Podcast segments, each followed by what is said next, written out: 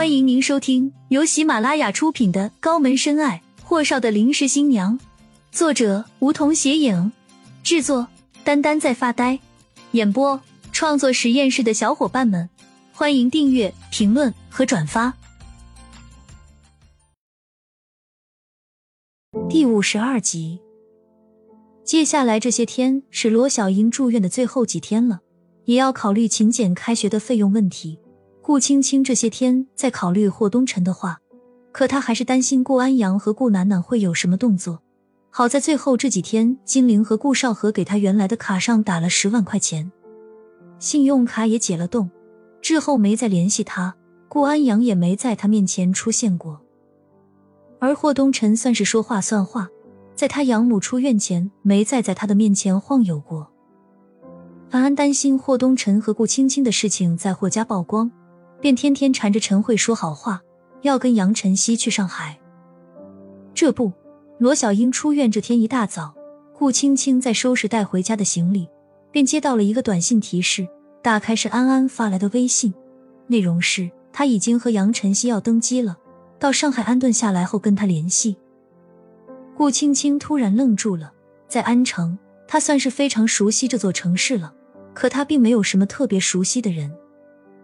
因为身份的原因，在大学里只有安安一个好朋友。可现在发现，除了安安，想找人找个车子送他们回家根本就没有。秦简最近在一家餐厅打工，主要做酒水推广，认识一个供货商老板。他看着低头收拾东西的顾青青，知道他在为车子犯愁，便说：“我给我认识的那个老板说了，人家说明天才可以，今天没时间。”要不我们在附近找个旅馆住一晚再回去吧。罗小英坚决不让包车，她虚弱道：“包车那么贵，你姐姐哪里来那么多钱？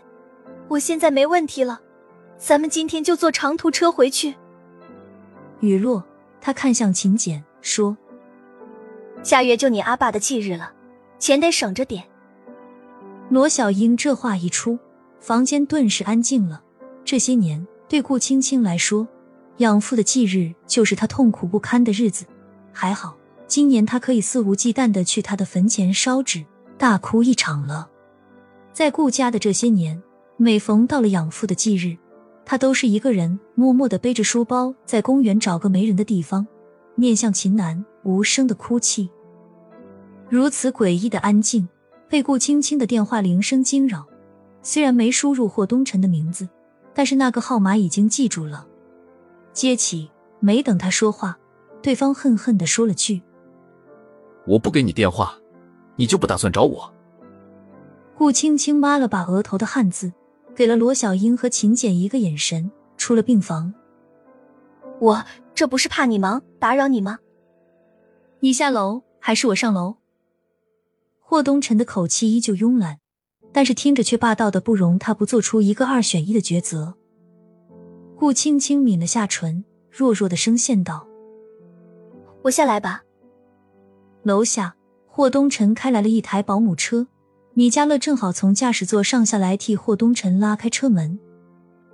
霍东辰的大长腿刚一出门，便抬头看见顾青青朝他走来，俊彦瞬间黑线，靠着车门挑眉：“今天出院。”顾青青点头，嗯了一声，说：“张医师告诉你的啊。”霍东辰瞪了下他那又大又深黑的眸子，收拾好了就让人下来。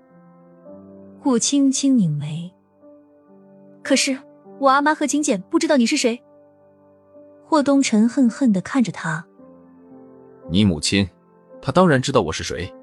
至于秦简，我凭什么要她知道我是谁？”我阿妈认识你，顾青青惊的眼珠子都快掉出来了。难道霍东辰趁着他不在的时候去病房了？尾随顾青青下楼的秦简突然冒了出来，一把将顾青青拉到身后，瞪着霍东辰：“又是你！”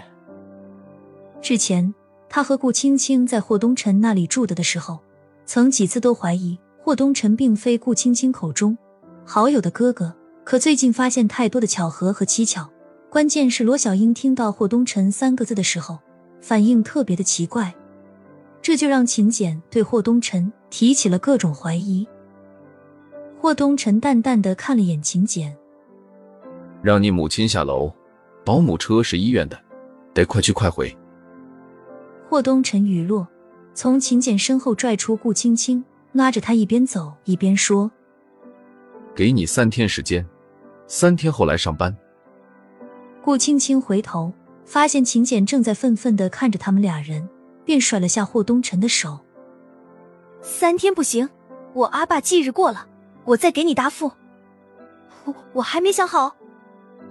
霍东辰瞪着他，你母亲已经替你答复我了。顾青青突然红了眼，低声却特别的无奈。为什么我的人生不能由我自己做主？为什么要你们所有人操控着？